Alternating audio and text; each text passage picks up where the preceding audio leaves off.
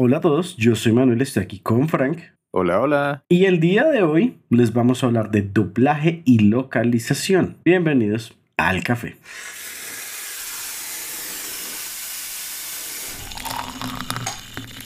Bueno, esta vez es un tema un poco interesante, llamémoslo, más de todo desde el aspecto latinoamericano. Pues porque sí siento yo que en, gran parte del principio de cuando llegaban los juegos había dos casos que era uno no llegaban con ningún tipo de traducción sino como la de estadounidense en casos de ser juegos japoneses o simplemente directo de Estados Unidos sin traducción o llegaban con una traducción española. No, no, no, no, no, espera, espera, espera. O directamente japoneses, que es una opción que me encanta. Bueno, sí, también. es, es cierto que llegaban también directamente japoneses, pero a mi memoria no llegó ninguno. Bueno, a mis pies llamémosle, a mis manos a mis controles. No llegó ninguno directamente a japonés.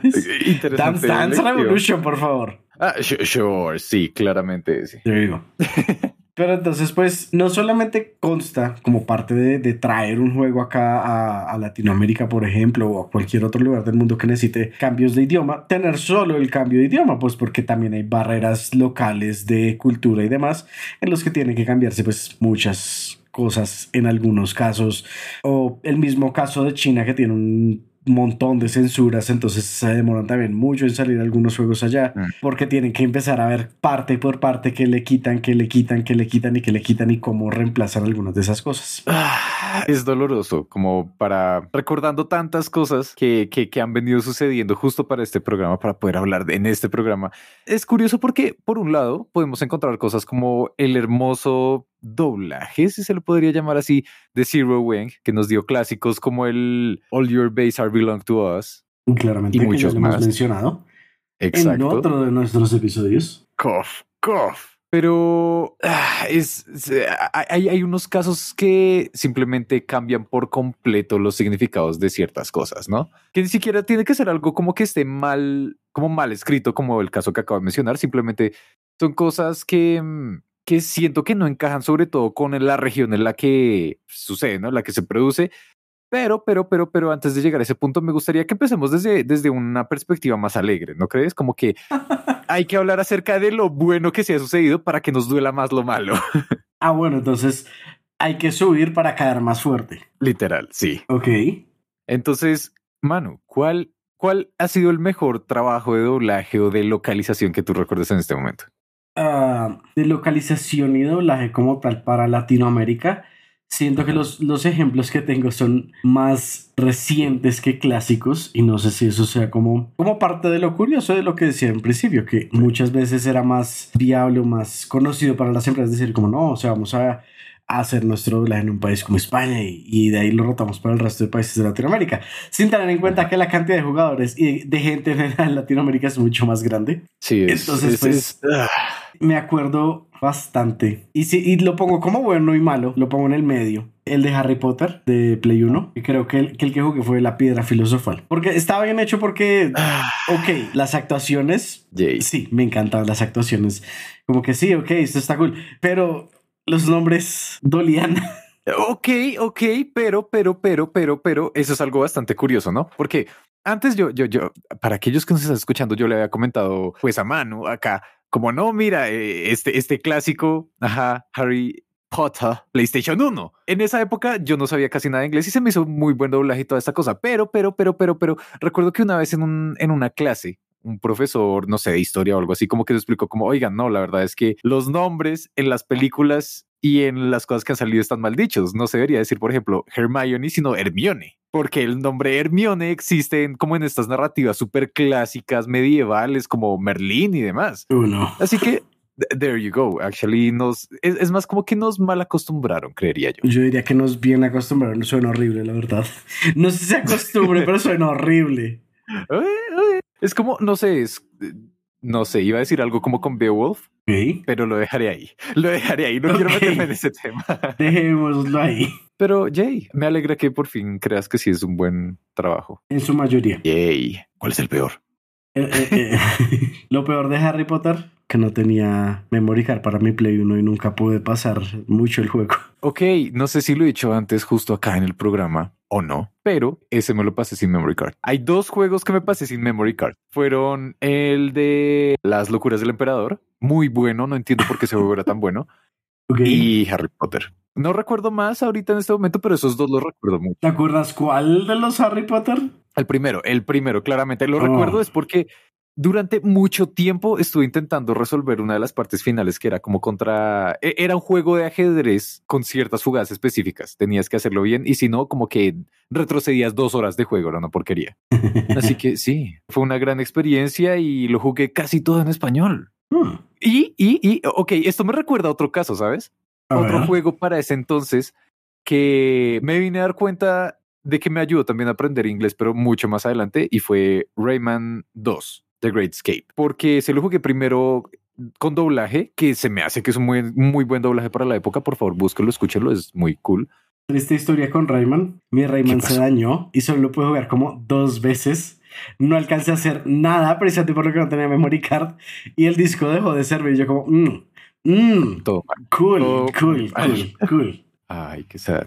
Aunque bueno, esta es una pregunta un poco más, mucho más alejada, pero aún en el tema, y es, ¿tú recuerdas algún trabajo de localización destacable de consolas antes del Play 1? Eso es lo curioso, ¿no? ¿No, verdad? No, y pues no sé si sea tan, tan bien como, no, es que la memoria terrible ya ir tan atrás, pero yo creo que sería, pues se resaltaría. No sé, pues ok, acá quiero aclarar, esta parte de la conversación la estamos haciendo es por nuestra experiencia propia, no es una investigación, no nos tomen por completo en este pedazo, pero siento que es la experiencia latina, ¿sí? Porque usualmente cuando ustedes van a ver, por ejemplo, Netflix sacó un documental acerca de la historia de los videojuegos y demás, y claro, ellos tienen como su percepción, pero pues en realidad nosotros desde qué momento realmente estuvimos en esa parte, como cuántas veces nos tuvieron en cuenta para ciertas adaptaciones y por eso es mucho más fácil para ese entonces, antes de, de, las épocas, por ejemplo, del Play 1, que los juegos que la gente reconociera fuesen justo los que no hay que leer o no hay que prestar atención. Ahí encaja claramente Mario,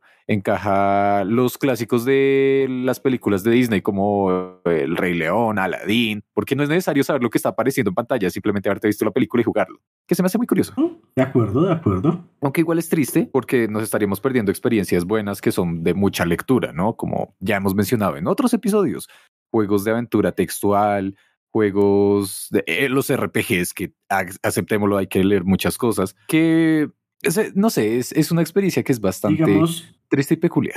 Yo pienso mucho en que en Estados Unidos y muchos países de habla inglesa eh, se habla demasiado de, de, Oregon Trail. Y aquí es muy difícil encontrar a alguien que en serio sepa como bien de Oregon Trail. O sea, no digo como no, no existe, pero es complicado encontrar a alguien que diga como no, sí, en la misma forma que haya como es que ya es súper fácil. Tú dices Oregon Trail y, más o menos todo el mundo es como, así ah, en el colegio me ponían a jugar eso porque supuestamente era como educativo y así todo el mundo habla parecido del juego. Pero tú pones acá aquí, no, que algún juego y era como, ah, yo jugaba con Paint, yo jugaba, no sé, como lo súper básico que no necesito leer mucho. O son experiencias como muy dispersas. Por ejemplo, en mi caso, los juegos que tenía sí eran varios en español y eran cosas como para aprender matemáticas. Eh, había uno que me encantaba para Windows 98, que era el pinball de la ciencia. Si lo pueden conseguir, jueguenlo, es muy bueno, es muy cool. Y, ahí había este otro que era también de cómo tú armar tus propios experimentos para que andara una bolita y activara mecanismos. Ay, ese juego lo he intentado volver a encontrar porque me encantaba mucho, me encantaba mucho hacer máquinas si fuera para nada, pero ves cómo todas las piezas se movían y no me acuerdo el nombre y no lo puedo encontrar. Ah. No, no, creo que lo estoy recordando, creo que era como algo de Incredible Machine o algo así. Era algo, Machine. Pero no, bueno, pero. Ah, exacto, pero eh, son experiencias demasiado específicas y dispersas, no como en el caso de Oregon Trail, por ejemplo. Sí, digamos, digamos, lo que me pasaba a mí es que yo, pues afortunadamente yo empecé a aprender inglés muy joven y parte de eso fue que gracias a eso yo encontré algunos juegos que podía jugar que eran juegos infantiles en inglés. Entonces claramente el lenguaje infantil básico, básico, básico y se entendía. Entonces era como Fariber, creo que era uno, Pot Pot y Bob the Fish, creo que era el otro, no me acuerdo el nombre del pescado. Y me acuerdo que yo jugué esos. Y era un disco súper quemado el disco, mejor dicho, quién sabe cómo, cómo llegó eso a mis manos, pero ahí estaba. Y era uno para el del pez y era otro donde estaba juntos eh, Pot Pot y el del oso. Wow, el crossover del siglo. El crossover, pero el de los era simplemente como juegos de mesa chiquiticos y random, era como damas chinas. Ah. Tricky y cositas así súper básicas. Y el de Pot Pot era una historia súper chiquita de como no, Pot Pot va a la feria. Es como así, ah, lo llevas al lavadero y oh, se le pinchó una llanta, tienes que llevarlo a arreglar la llanta. Súper, súper, súper básico, pero me acuerdo tanto de ellos porque pues era súper colorido a lo que había en esa época para habla hispana. Entonces claramente mm. eso tan básico yo, yo lo alcanzaba a entender y me la gozaba mucho repitiendo las mismas tres partes que había porque eran súper corticos. Oh, wow. No sé, eso me recordó que de chiquito jugaba uno que era para Play 1. Era la copia básicamente de Mario Party hecha por Winnie the Pooh. Ok, acabo de caer en cuenta que dije Winnie the Pooh. ¿Qué, ¿Qué me está pasando? Ah, no era Winnie the Pooh. ok, lo es. Pero eh, eso me lleva al otro punto y es que la experiencia del mundo, acá me voy a poner existencial, ¿saben? Cambia mucho cuando conoces otro idioma, ¿sabes? Sí. Porque, por ejemplo, antes a mí me fastidiaba demasiado decirle Winnie the Pooh. Yo era como, es Winnie Pooh, listo. Porque así nos lo vendieron acá. Y eso también me hace pensar, es como que la experiencia latina, únicamente latina en los videojuegos, es algo completamente aparte, no necesariamente opuesto de lo que tú vas a ver en otros idiomas. ¿Sí? Ya lo dijimos como, ay, no, sí, los juegos que jugamos de chiquitos y demás, pero pues no solo es eso, es el hecho de reconocer ciertos tipos de juegos. Claramente por eso es más fácil reconocer cosas como FIFA, como Call of Duty por acá, ¿no? Son mucho más accesibles, son triple A, tienen asegurado el éxito en ventas, así que claramente los van a traducir y localizar. Pero muchas otras cosas se estarán perdiendo. Por ejemplo, yo vine a aprender acerca de Final Fantasy cuando ya tenía medio conocimiento en inglés y estaba leyendo en ciertos foros como, ah, no, es que este juego es súper bueno, pero ah, chale, no, no se encuentra casi en español, existen parches y demás, o te toca medias. Y es curioso que en serio son grandes cantidades de juegos que técnicamente para cuestiones prácticas no existen en español, no existen en la comunidad hispanohablante. Cosa que es mucho más difícil que suceda ahorita, ¿no? Como que Five Nights at Freddy's no necesitas entender mucho y muchos lo van a entender en español sin que no sepan el idioma inglés, ¿sí? Pero y pues, pues porque se han americanizado muchas palabras. Sí. Que digamos que Start, Player One se entiende súper fácil. E, e, eso siento que me ayudó mucho para aprender inglés, porque e, eso es algo muy bonito y muchos lo saben, y es algo que me alegra porque cada vez escucho más gente decirlo. Y eso, yo aprendí al menos en mi experiencia personal, aprendí inglés fue a punta de videojuegos, videojuegos, música y luego cuando medio ya me estaba defendiendo empecé a ver como YouTube en inglés y cosas así. Pero principalmente fue juegos y era justo eso, viendo siempre como el start. Entonces, ah, bueno, no sé qué significa start, pero esto es lo que me deja iniciar el juego. Así que digamos que es inicio o iniciar, listo. Y así con muchas otras cosas. Pero pues el problema de eso es que si bien ayuda a aprender inglés y eso me encanta, debería ser una opción no una obligación, porque mucha gente simplemente le dará pereza y dirá como, bueno, no voy a jugar esta obra maestra que sea, no sé, Gears para Play 1 y me voy a poner a jugar es Crash, supongo que al menos no necesita entender mucho. Y Crash es bueno, no estoy diciendo que uno sea bueno o malo, simplemente digo, te estás perdiendo de muchas cosas, que es triste. Sí, digamos, hay otra cosa que me acuerdo bastante y fue mm, este juego que había, eh, ni siquiera era un juego, era como una historia en la que simplemente necesitabas darle como clic a la siguiente página, pero como era ese tipo de libro interactivo, si era súper viejo porque también era de Winnie the Pooh. era interactivo y un poquito de animaciones, entonces la mayoría era texto, era fácil de traducir y pues Disney, Disney siendo la compañía que es como, oh, pues los traducimos porque nos cuesta nada, porque somos Disney y la plata nos sobra. Entonces ese sí fue el primer juego que yo vi como en español, español, bien traducido. Porque incluso me acuerdo mucho que tenía el narrador, el narrador latino que usaban para todo. Ahorita no me ah, acuerdo el nombre, pero el que aparecía, el que siempre narraba en Disney, él, él siempre estaba ahí y lo usaron en esto y fue como, me acuerdo mucho de que, oh, qué curioso que por fin hay algo en español. Sí, wow, wow, wow. Ahora, ahora tengo dudas de si el de yo jugaba en Play 1 102 Dálmatas era genial. No sé si se lo jugué en español o en inglés. Solo recuerdo una cosa muy definitiva y era un nivel que era Piccadilly Circus y yo era todo el tiempo preguntándome dónde estaba el circo. y si alguno de ustedes sabe algo acerca de Gran Bretaña, principalmente Londres, se darán cuenta de lo gracioso que es hacerse esa pregunta. Mira, yo hace pocos años fui a Inglaterra y cuando vi Piccadilly Circus fue como, ¿dónde está el circo? ajá, pasa. Genial. Por favor, búsquenlo, entenderán el chiste si aún no lo han entendido, eh, pero sí. Son ese tipo de cosas que se pierden si no se localiza bien o si no se explican muchas cosas. Ahora, otro trabajo bueno de localización que acabo de recordar es Kirby's Epic Yarn. Wow. es uno de mis juegos favoritos, me encanta, lo, quiero mucho y es uno de esos juegos que yo digo, en caso de que yo algún momento llegue a tener un hijo o un sobrino que sea súper chiquito, quiero ponerlo a jugar eso, porque es fácil de entender, tiene una historia muy bonita y está hecho en esta forma como de libro infantil, que yo cuando lo estuve jugando, yo lo que hacía era como todas las noches jugaba un ratico de Pick Yarn, porque se sentía como un libro para irse a dormir. Y el detalle en particular que tenía era que tenía un narrador argentino y era impresionante. Como que siento que hay veces en las que la localización, si se hace o el doblaje, si se hace específicamente un lugar y se nota mucho, no es como el supuesto español neutro y demás. A veces puede ser molesto, pero esta es una de las mejores labores de doblaje que he llegado a ver en videojuegos y que además sea argentino, por favor. Si no han escuchado la narración argentina en Epic en Kirby's Epic Yarn, por favor, vayan y escúchenla. Es genial y es una voz que es súper como amable, como que te hace sentir como tranquilo. Es una historia en la que sí se está acabando el mundo, pero tú sabes que va a estar bien porque Kirby lo va a hacer. Ah, es muy bonito. Me encanta. Pero sí, siento que sí hay más ejemplos como cuando nos trajeron fue simplemente la, pues la versión de España y simplemente fue como listo. Incluso sin ser casos tan viejos, poniendo el, ejemplo de Age of Mythology. Age of Mythology, oh. todas las partes de historia era en español, pues de España, no, era, no, no fue localizado para acá. Y las versiones que llegaron acá eran pues en ese doblaje. Y no, en ningún momento estuvo mal, pero sí como que una que otra palabra, porque siempre va a pasar que hay palabras en España que no son acá y una que otra palabra, una, ¿y eso qué significa? ¿Qué quiere decir? Y se perdía una que otra cosita si fuera pequeña solo por ese detalle. Pero depende de el trabajo de la casa localizadora de quien hayan decidido para asignar ese trabajo, ¿no? Porque algo que me sucedió justo recientemente no fue con juegos, fue con manga, fue con un libro que estaba leyendo de Final Fantasy. Está muy bueno, me encanta, están pasando muchas cosas. Voy en el segundo tomo y en un momento leo que dice, pero vosotros. Y yo como, ¿qué? Y como, todo este tiempo ha sido localizado en español de España, en castellano, y no me he dado cuenta sino hasta que por fin hubo un grupo de personas que tenía que recibir ese comentario de vosotros.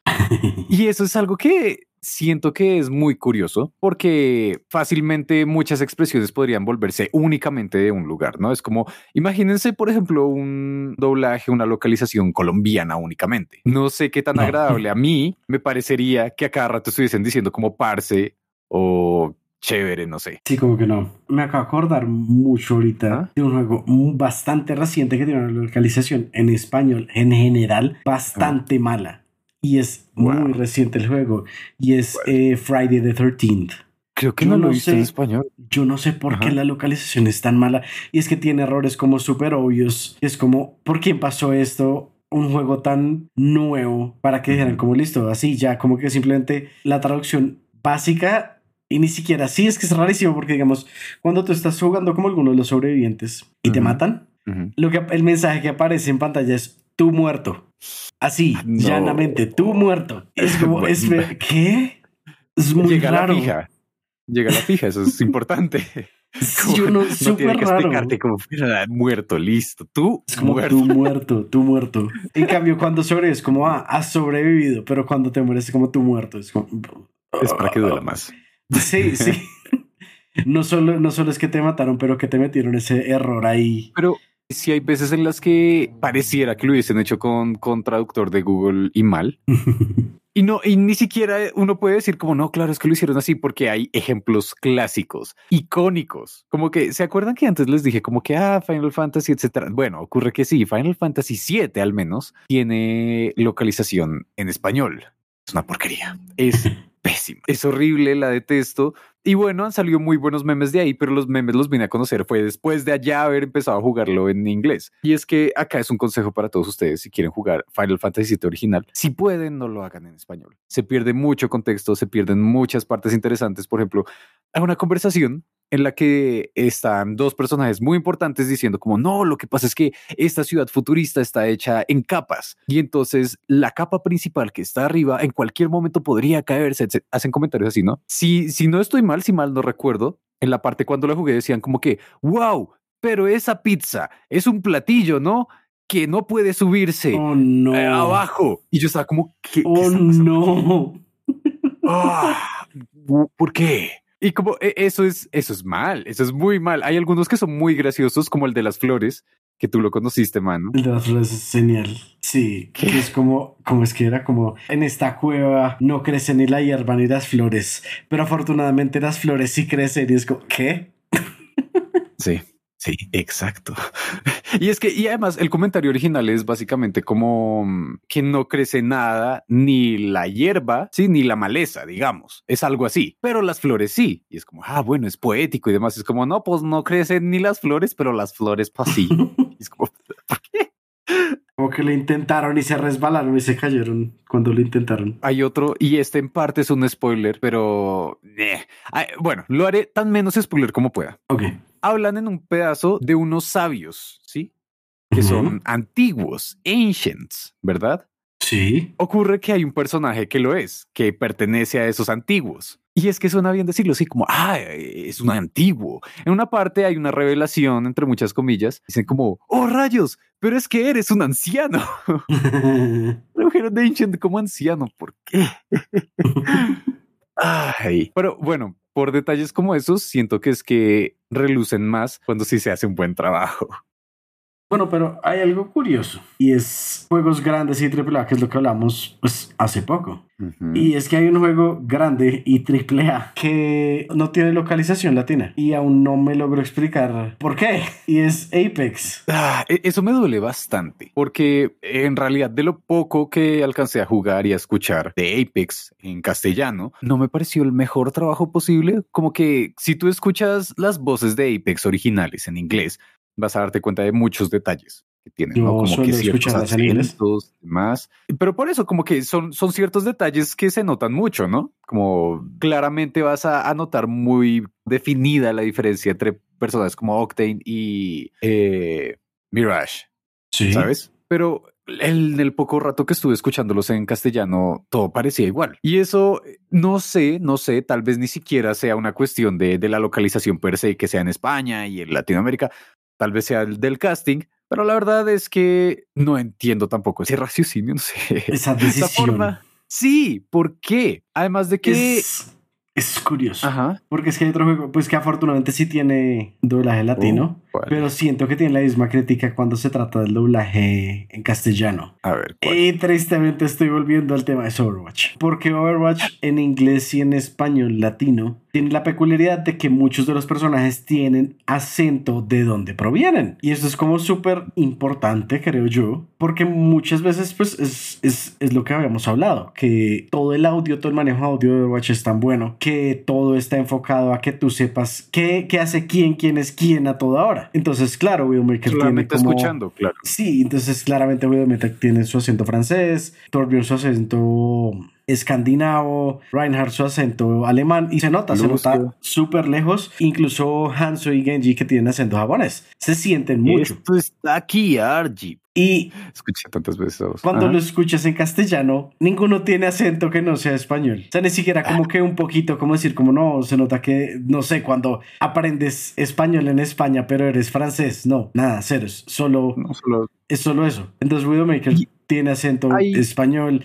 Reinhardt España, todos tienen más acento. Hay una cuestión bastante curiosa ahí y necesito que mucha más gente lo sepa, y es que nos hacen creer, al menos a mi parecer, en Latinoamérica, que básicamente así son los españoles, ¿no? Así es el castellano. El castellano es lo que es y listo. Pero no. Como que si ustedes van a ver youtubers siquiera que sean españoles, van a encontrar una variedad inmensa de acentos. Y no solo eso, también de dialectos. Y eso es algo que he visto muy curioso, lo he visto principalmente es en proyectos independientes de animación o de localización de animación, en los que están sacando ciertos animes traducidos al catalán o traducidos al esperanto, creo que es, Así que no, no es una excusa de decir como, es que son españoles. No, hay muy buen doblaje y localización que puede ser también española y que podrían jugar un poco más con eso, porque ellos también tienen una gran variedad en cuanto a la habla refiere. Como que no es lo mismo escuchar a alguien de Madrid que a alguien de las Islas Canarias. Que dato interesante les dejo, no sé si sabías esto, Manu, pero por ejemplo, si no estoy mal, justo en esos lados de las Islas Canarias tienen un lenguaje o un, dialecto, se le podría llamar.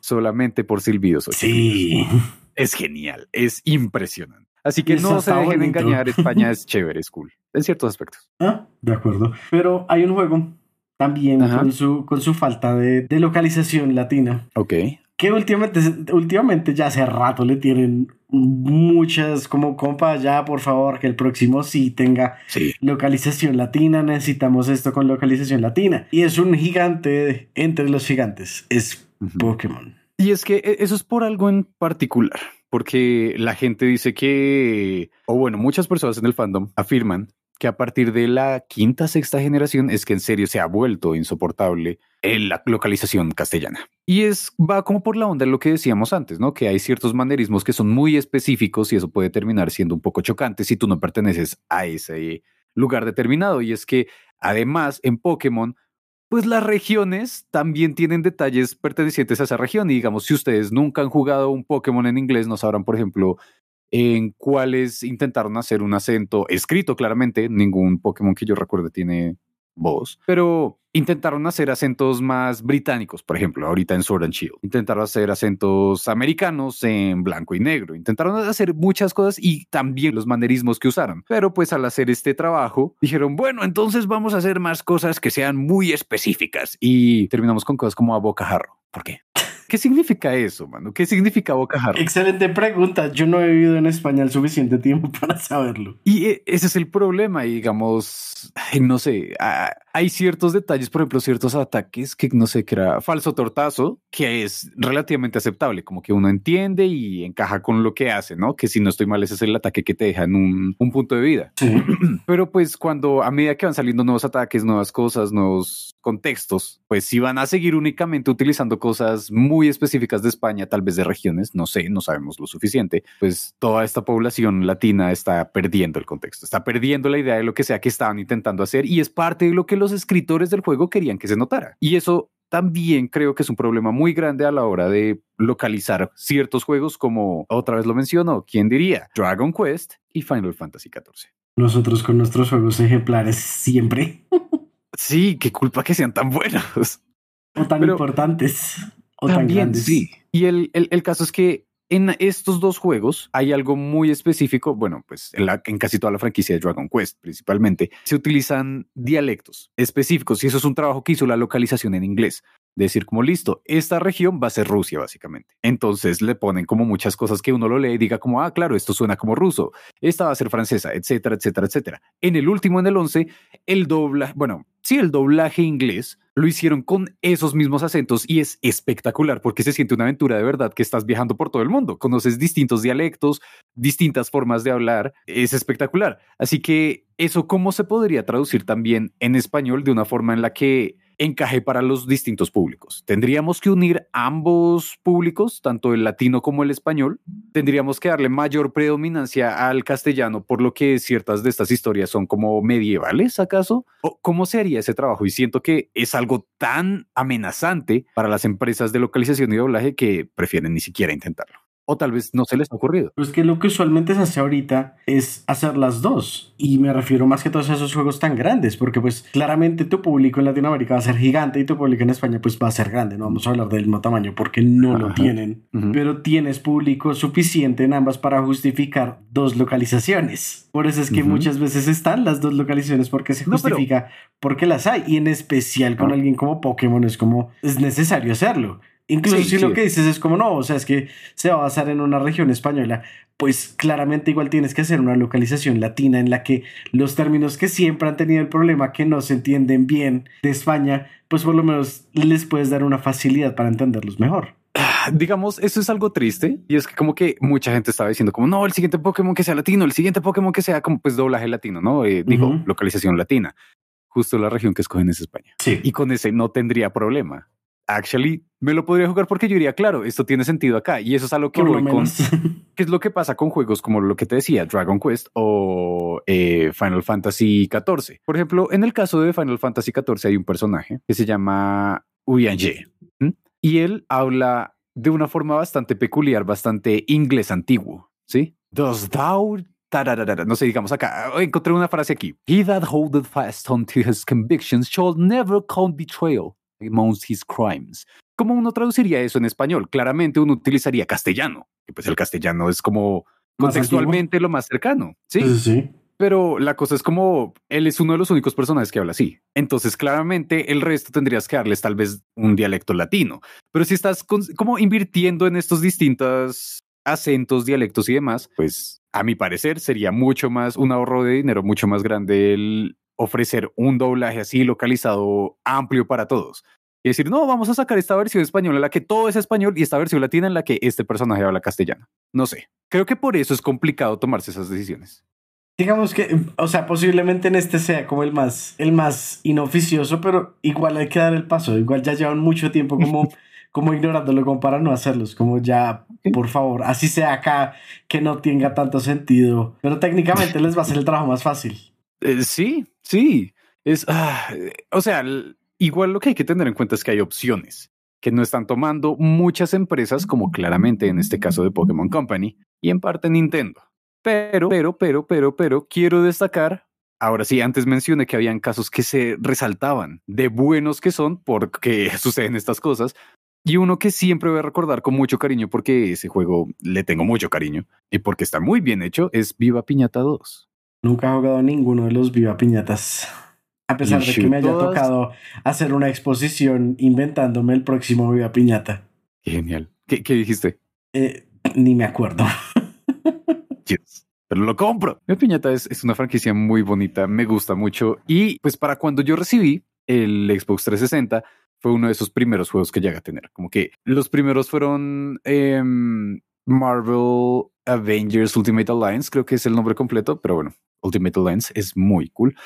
El juego de Avatar y creo que también Viva Piñata. Viva Piñata fue como de los primeros que llegamos a comprar después de la consola. Y lo mejor era eso, que estaba tan bien hecha la localización que se sentía naturalmente latino. Y se sentía así era porque, si mal no recuerdo, todos los actores que trabajaron en ese proyecto eran reconocidos también de series y de películas que vemos hoy en día. Entonces, claramente le metían toda la pasión a los personajes, a pesar de que cualquiera vería el juego y es como, no, es un juego infantil y ya, jajaja. Ja, ja. Pero creo que eso es lo más bonito. Por lo mismo que es un juego relativamente para niños, tienes que prestarle atención a muchos detalles como eso como que entiendan bien qué es lo que sucede, que sean explicaciones, eran, habían explicaciones bastante extensas, pero pues con la voz correcta del personaje correcto no, no importaba. Y si ustedes tienen la oportunidad, por favor, les recomiendo vayan y busquen cómo se escucha Viva Piñata 2 en latino, porque es espectacular y es uno de mis sueños, como que por culpa de ese juego en serio algún día me gustaría trabajar haciendo doblaje que es curioso, usualmente es como con películas o anime, pero no, en mi caso fue Viva Piñata 2, ahí les dejo el dato. Pero creo que eso nos lleva al, al punto necesario para hablar y es porque es tan importante pues finalmente tener localizaciones pues porque como ya, ya hemos hablado es como claramente tú tienes la opción de jugar el juego en japonés en inglés incluso lo más fácil que hacen es subtitularlo y ya Sí. Entonces, ¿por qué? Muchas porque, veces. porque suele ser tan importante el hecho de doblarlo o localizarlo. Ok, yo acá diría que es para retratar parte del sentido de ese juego, ¿sabes? Como que la traducción como tal es un, una labor muy complicada, muy compleja, porque no solamente tienes que decir qué significa esto en el otro idioma, sino trasladar el contexto, trasladar muchos detalles que son importantes de ese idioma y que si alguno de ustedes ha llegado a interesarse en algún momento en lingüística sabrá de lo que estoy hablando y es que la forma de pensar cambia por completo según el idioma. Eso es cierto. Ustedes mismos si conocen más de un idioma se darán cuenta de que eso sucede. Entonces, siento que es importante esa localización y bien hecha es por ese detalle, porque es que también significa trasladar la experiencia que intenta retratar el juego. Y un ejemplo de cómo es que está mal hecho claramente es, como les conté antes, Final Fantasy VII, y un ejemplo de cómo está súper bien hecho, yo creería, es Spider-Man de Play 4. ¿Ves? Es como que, por mi parte, eso es lo que creo que hace importante una buena localización, un buen doblaje. Yo quisiera agregar a eso, porque creo bastante que ese es el caso. Es el hecho de que, pues muchas veces pasa con los subtítulos y no me va a meter como esto de que, ah, es que no alcanzo a, a ver y a leer al mismo tiempo. Pero más allá de eso es como, si tú estás leyendo los subtítulos y entonces en el subtítulo dice como, ah, qué susto pero en la pantalla no ha pasado nada. Entonces como que te estás spoileando la experiencia en el momento justo para que no sea como, como que no tenga el impacto que merece. Y pasa bastante cuando, cuando son los subtítulos. Es como, no, entonces ah, y apareció el malo y no apareció en la pantalla, pero tú lo acabas de leer. Es como ya lo estás esperando, ya vas a ver qué va a salir. Entonces, si era algún juego de terror o algún plot twist o algo así que te va a sorprender, ya no te va a sorprender tanto porque acabas de leer lo que va a pasar justo, justo, justo antes de que pase. Eso en parte también siento que es como se puede evitar, pero claramente es muy complicado y no todo el mundo va a tener el tiempo ni el dinero para minuciosamente ajustar los subtítulos. No, y en ese caso ya va a ser como, pues, si le metemos tanta plata a los subtítulos, porque no mejor de una vez ya lo doblamos y listo? Sí, sí. Ah, es un asunto que hay que aceptarlo, no es que se arregle de la noche a la mañana, pero es algo en lo que es necesario invertir, porque nuevamente, otra cosa que también acabo de recordar que es importante, y es que lo que mencioné al comienzo, ¿Cuántas personas están perdiendo experiencias completas que son muy buenas solo porque no están bien localizadas o porque simplemente ni siquiera han sido localizadas? Y eso no es solo para cosas que estaban en inglés para pasarlas a español, sino también experiencias que vienen desde Japón que tristemente por decisiones administrativas dicen, no, esto no va a vender acá. Y un ejemplo claro que les tengo al respecto, y es un juego que le tengo muchas ganas de jugarlo hace rato, es Boku no Natsuyasumi. ¿Sí lo has escuchado, mano? No. Y de pronto no tanto, es más porque me confunde más el título en japonés que otra cosa. Ok, básicamente la traducción sería algo como que mis vacaciones de verano. Ok. Y eso es el juego. Es un juego que está hecho solamente para reflejar lo que se supone que sería unas vacaciones de verano tradicional en Japón. Entonces tú eres un niño que tiene tu familia y demás y ta, ta, ta, ta. Entonces llegan las vacaciones de verano y tus papás dicen, ah, te vamos a dejar con tus primos que viven en el campo para que pases las vacaciones allá y listo. Y el juego principalmente consiste en que tú decides qué hacer cada uno de todos los días y todos los días los tienes libres. Hay eventos que puedes desbloquear, pero la experiencia es esa, que tú tienes el tiempo libre para hacer lo que quieras y es con ese ambiente veraniego como cigarras sonando al, al fondo, el agua corriendo del río o de los riachuelos. Tristemente es algo que no hemos podido conocer de esta parte del mundo. Lo más cercano que vamos a llegar a conocer es la adaptación del juego de Chin-Chan, que es un crossover con Boku no Yatsune ah. que ya lo anunciaron. Curiosamente, y eso fue porque, y eso lo aprecio, fans españoles, gracias por hacer eso, porque eso fue principalmente España. Ellos sí conocen a Shin-Chan, yo no sé quién es esa cosa. Lo siento, yo nunca vi Shin-Chan. Tiene hasta doblaje latino, no te creo. ¿Qué? ¿En serio? Nunca, nunca lo conocí. Yo lo he visto solo en imágenes y en revistas falsas chinas, no sé. Bueno, pero sí tuvo doblaje latino. Voy a intentar verlo, porque si tiene como tanto apoyo y tanta cosa y va a salir este nuevo juego que me va a acercar a algo que sí quería. La verdad. Como que, hey. No creo que te guste, pero... Ah, Probablemente no me guste, lo sé. pero, pero el juego como tal, siento que al menos es algo que medio se puede acercar. Y eso es una de las tantas marcas que no hemos llegado a conocer justo por problema de no localizarlas. No sé, hay muchísimas que ahorita no puedo recordar. pero pues Imagínate, pues estamos hablando solo de dos grandes productores de juegos que son Japón y Estados Unidos. En cuanto nos pongamos a meternos con cuántos indies no hay en el resto del mundo, en la India, en Irán, Vietnam, en Alemania, Rusia, cuántas cosas hay que no fueron traducidas, que no fueron localizadas, simplemente porque era un estudio demasiado pequeño. Y puede que tenga una historia genial, completamente diferente a lo que conocemos, pero no la podemos leer porque pues estamos demasiado lejos de ese idioma, esa cultura para entenderla. Entonces es como, ah, ojalá pudiera haber una mayor facilidad para en especial, pues estudios tan pequeños tuvieran algo de localización. Eso, eso me recuerda a este juego chino de terror que fue como tan bueno y se volvió tan famoso que tuvieron que censurarlo. Y no por el hecho de que sea de terror, sino porque era un juego chino de terror, pero el terror era básicamente una crítica social hacia la estructura familiar en China. Y muchos empezaron a estudiarlo y demás. Ahora imagínate que pues si no hubiese sido por el apoyo de la gente que eh, permitieron que luego tuviese como traducción en inglés. No sé si llegó a estar en español, que eso es lo triste. Nuevamente, deberían poder todas las personas conocer este tipo de experiencias.